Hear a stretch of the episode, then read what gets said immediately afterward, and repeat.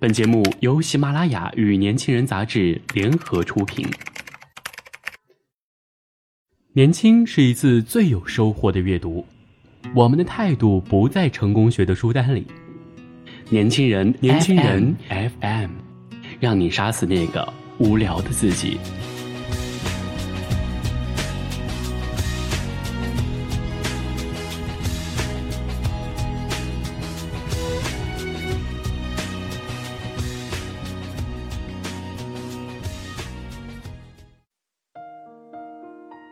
亲爱的听众朋友们，大家好，欢迎收听本期的年轻人阅读栏目，我是主播莫青。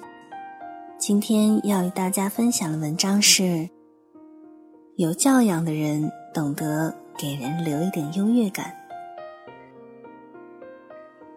很多年前，我坐火车回老家，坐在一个小帅哥旁边，我们的对面坐着两个长得很可爱的年轻女孩。由于旅途漫长，我们四个人打牌聊天，很快就熟络起来。小帅哥表现得热情积极，一会儿卖萌耍宝，一会儿炫耀见识，似乎赢得了两个女孩不少好感。后来，这小帅哥又说要表演一个拿手魔术给大家看，那两个女孩眉开眼笑，连忙使劲鼓掌，显得特别激动。我心想。当年意大利情圣卡萨诺瓦就是凭着变魔术这一手俘获了不少女人的芳心。这小子是要效法先贤的节奏。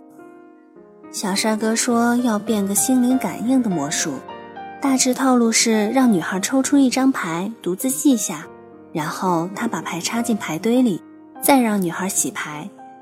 无论女孩怎么洗，最后小帅哥都能把那张牌迅速变出来。小帅哥变完魔术，果然把两个女孩唬得一愣一愣的。不过他这套把戏可瞒不过我的火眼金睛。为了彰显我目光如炬、机智过人，我很不识趣地揭穿了他。插入牌堆那张牌，并不是他们看到的那张牌。原来那张牌应该一直留在你的手里。说完之后，感觉空气顿时凝固了。其他人都觉得很尴尬，一直没有再说话。再后来，我将这件事当作将装逼人士成功打脸的伟大事迹，向不少朋友大肆宣扬过。但是朋友们不但不夸赞我的机智，反而都掉过头来指责我情商不够。其中一位朋友还拍拍我的肩膀，语重心长地告诫我：静静地看别人装逼也是一种美德。我有一个朋友小航。毛病可能比我还严重的多。这位小行军学了些半吊子的心理学，自觉可以看穿很多问题，特别喜欢拿心理学的知识出来显摆。他动不动就去分析别人的内心隐秘，然后很不厚道的大肆宣扬。他有一位朋友自视甚高，觉得自己聪明绝顶，又博览群书，博学多才，上知天文地理，下懂生理卫生。再加上审美有品位，言谈有格调，所以他总是喜欢强调自己精神世界丰富，而且发誓要靠自己的修养去赢得异性的青睐。最要命的是，此人目空一切，动不动就给人打上内在很 low 的标签。小航觉得此人太过装逼，终于忍不住，有一次当着他的面脱口而出：“外观不行，所以要靠内在嘛。”心理学上，这叫补偿。对方一下子脸色铁青，目露杀气。原来这人相貌上确实十分有碍观瞻，他肯定打小就注意到了自己的缺陷，但是一直很避讳去谈这点。小航军没管住这张嘴巴，一下子戳破，搞得大家不欢而散。可惜小航一直都没醒悟，始终觉得自己专治各种装逼，并为此嘚瑟不已。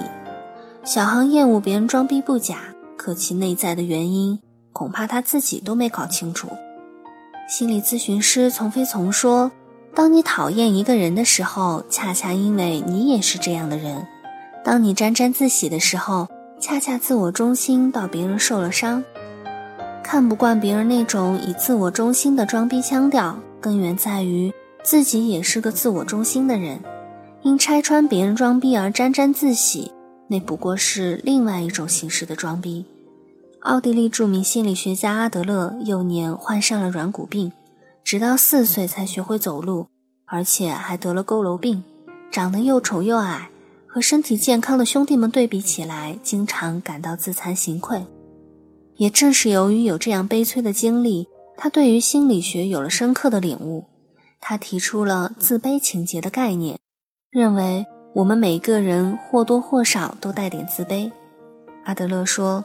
我们每个人都有不同程度的自卑感，因为我们都想让自己变得更优秀，让自己过更好的生活。而超越自卑，得让自己变得优秀。然而，优秀不优秀，牛逼不牛逼，不是你自己说了算。在很多世俗之人看来，优秀是和人比较出来的，而比较的结果必然还需要别人的认可。所以，装逼也好，显摆也好。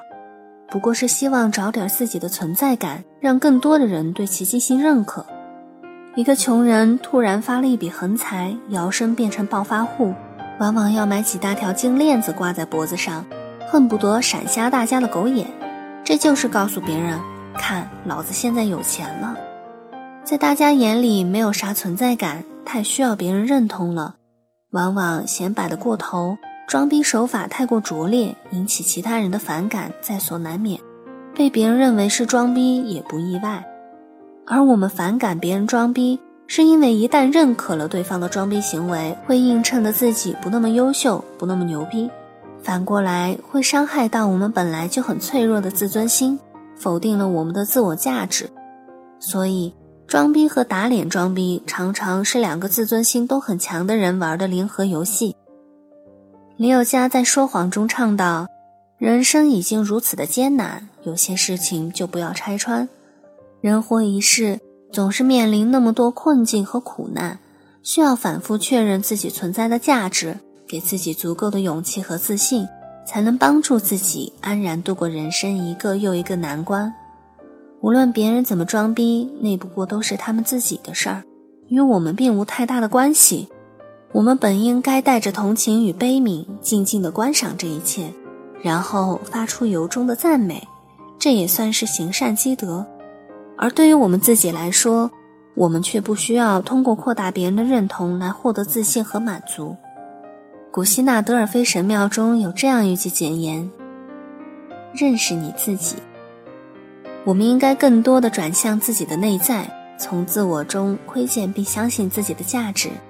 然后在与人交往的时候，谨记老子的卑下手弱的处事原则，放低自己的姿态，送他人一份廉价的优越感，这又有何不可呢？